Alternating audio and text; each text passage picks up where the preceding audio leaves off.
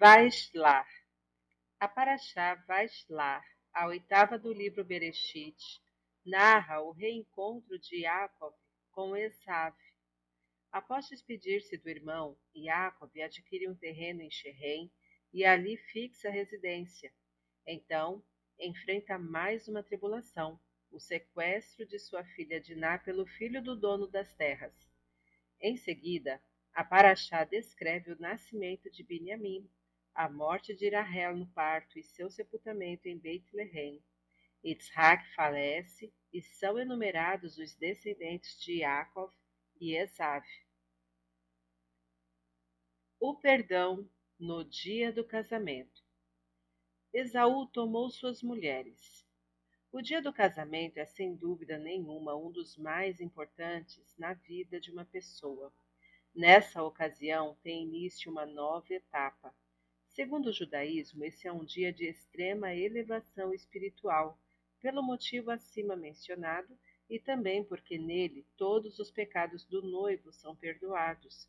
A fonte dessa lei, Alahá, encontra-se nesta paraxá. Uma das mulheres de Esav, Basmat Bat Ismael, tinha ainda outro nome, Mahalat. Por que se chamava assim? Porque Mahalat lembra Mehilá, que significa perdão. Os sábios deduzem daí que os pecados do noivo são perdoados no dia do casamento. Porém, por que a lei é inferida justamente de uma união do perverso Esav? Afinal, não faltaram casais mais perfeitos na história. Como conta na Torá, não existe acaso, Devemos perguntar por que motivo esse conceito nos é ensinado por meio de um sujeito tão cruel. Não seria mais digno e nobre transmitir a ideia com outro casal? Antes de responder essas questões, devemos entender a razão da anulação dos pecados no momento do matrimônio. Uma das explicações é que esse dia é como um Yom Kippur particular dos noivos. O Yom Kippur tem poder de expiação. Sua santidade intensa apaga qualquer transgressão que tenha sido cometido por qualquer judeu, purificando-o, revelando a sua verdadeira essência e, desse modo, trazendo à tona seu desejo genuíno de ligar-se a Deus. O mesmo ocorre no dia do matrimônio quando se cumpre a grande mitzvah de casar-se e procriar, pro erevu. Com esse ato, a alma atinge a completude e realiza sua missão na vida, por isso os pecados são perdoados. Agora podemos compreender por que uma lei tão importante é derivada justamente do casamento de Esav. Esav é descrito como um judeu mumar, que se desviou do caminho certo, porém continuou sendo judeu. Praticamente foi o primeiro judeu a pecar e tornar-se perverso. Nisto consistia sua peculiaridade.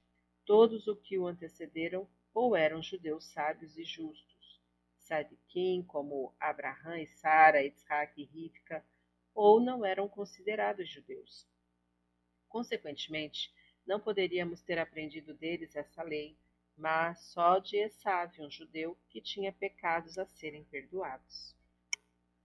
Portanto, escolhendo Esav para nos transmitir o conceito da anulação dos pecados do noivo, a Torá nos mostra que um judeu, por mais perverso que seja, tem sempre a alma intacta.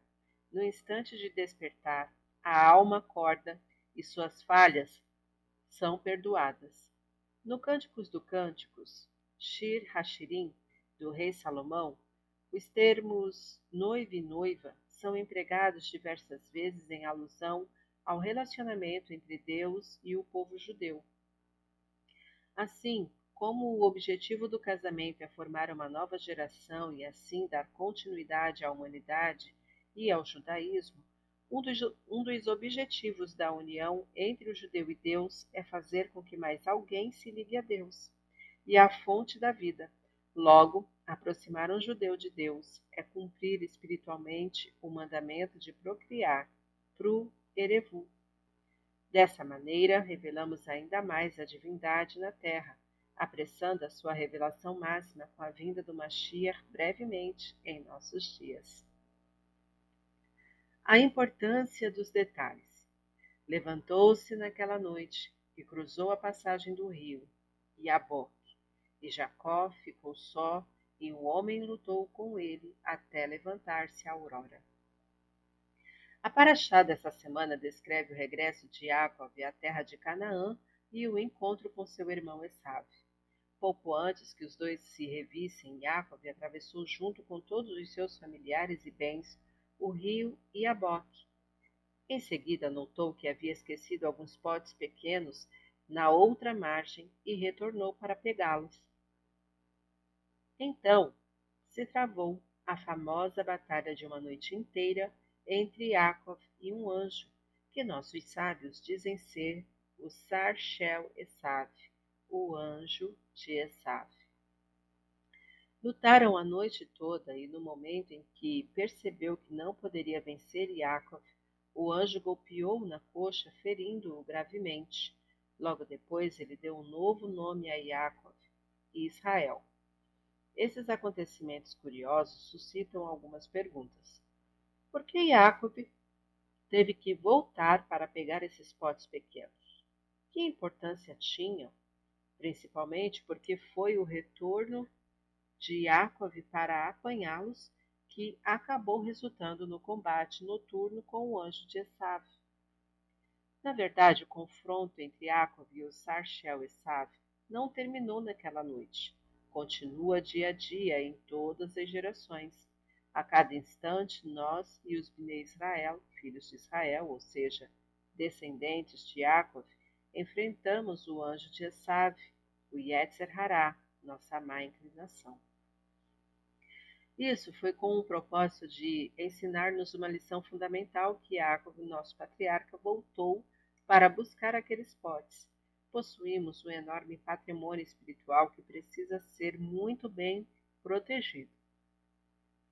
Portanto, a Torá nos dá uma série de recomendações e conselhos para defender-nos das más influências que possam pôr em risco as nossas riquezas.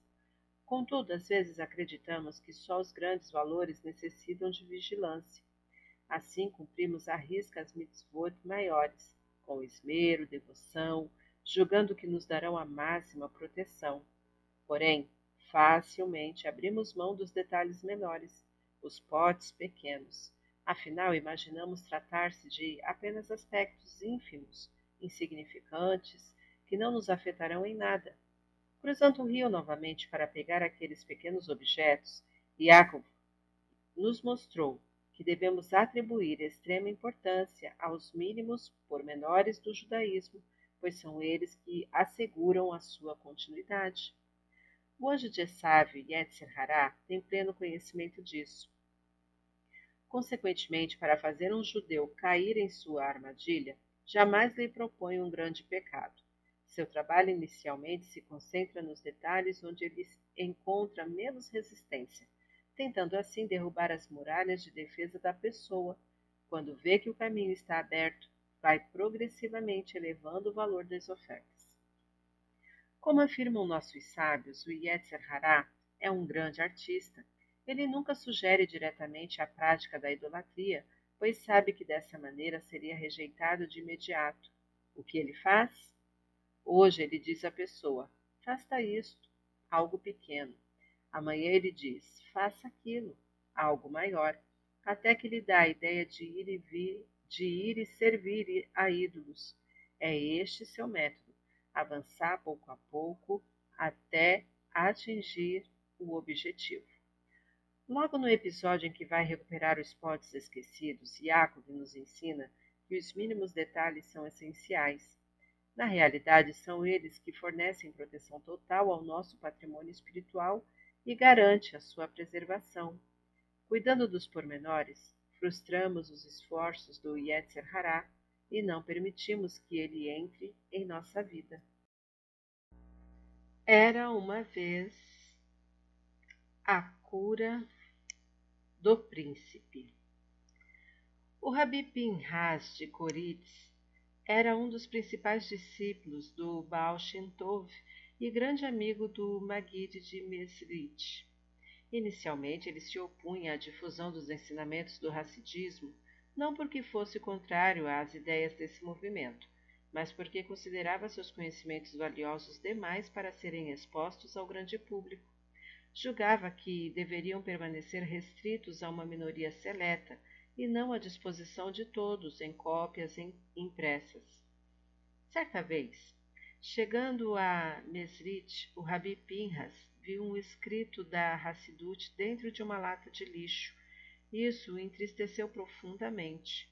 O Rabi Shneu Zaman o primeiro Heber do Rabat, estava presente e, sabendo a opinião do Rabi Pinhas de Koritz a esse respeito, tentou acalmá-lo, relatando a seguinte parábola. Havia um rei muito poderoso que tinha um filho único. Para que o príncipe adquirisse sabedoria e coragem, o monarca o enviou a países distantes, onde deveria estudar a natureza das plantas e animais, caçando em selvas perigosas, Algum tempo depois, o rei recebeu a notícia de que seu filho estava gravemente enfermo. Os médicos tinham desistido de curá-lo, pois não existia remédio para aquela doença. O soberano mandou anunciar que qualquer pessoa versada em medicina ou que tivesse conhecimento de alguma fórmula capaz de curar o príncipe deveria apresentar-se imediatamente no palácio. Porém, nem os médicos mais sábios e eminentes conseguiram achar remédio que combatesse o mal que acometia o príncipe. Um dia, um indivíduo foi informar ao rei que possuía uma receita infalível para curar seu filho. Contudo, a substância fundamental estava contida numa pedra preciosa muito rara. Seria necessário encontrá-la com urgência, moê-la até obter um pó bastante fino e então misturá-la com um bom vinho, bebendo essa porção o príncipe sararia. O rei ordenou que todos os especialistas em gemologia tratassem de obter a pedra seguindo a descrição feita pelo homem. Os peritos reuniram-se, analisaram todas as pedras localizadas e, finalmente, para alegria geral, identificaram a que buscavam. Era a pedra que ornava a coroa do rei, Vendo que seria preciso extrair a pedra preciosa em que residia toda a beleza da coroa real, os especialistas desanimaram, porém tinham a obrigação de comunicar ao rei o seu achado. O monarca ficou exultante com a notícia. Logo mandou retirar a pedra, moê-la e produzir a poção o mais rápido possível. Nesse interim, chegou ao rei uma mensagem dizendo que o estado do príncipe piorara ele nem sequer tinha condições de ingerir líquidos.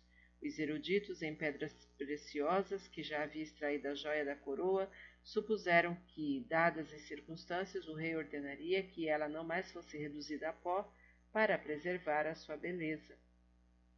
Eles logo se surpreenderam a receberem instruções para que todos acelerassem o trabalho e produzissem depressa o remédio de maneira que ainda se pudesse tentar dá-lo na boca do príncipe. O monarca argumentava que valeria a pena moer a pedra inteira, mesmo que quase todo o pó se perdesse, pois talvez uma única gota da poção entrasse no organismo de seu filho e o curasse. Os ministros mais respeitados, perplexos com a decisão do soberano, disseram-lhe, quando o príncipe podia receber alimentação por via oral, Justificava-se moer a pedra para salvá-lo. Mas agora a situação agravou-se muito e não há certeza de que ele será capaz de absorver o medicamento. Conviria então perder a pedra preciosa que dá beleza à coroa real? O rei respondeu: Se o príncipe não sobreviver, para que precisarei da coroa? Caso ele se cure, será a minha maior fonte de beleza e orgulho.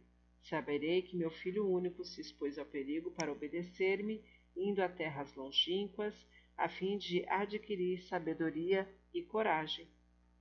Após ouvir essa história, o Rabi Pinhas de Coritz tranquilizou-se. Ele compreendeu o propósito da difusão dos ensinamentos racídicos e o Maguid de Mesrit. Ficou muito satisfeito com a explicação oferecida por seu aluno, Schneur Zalman.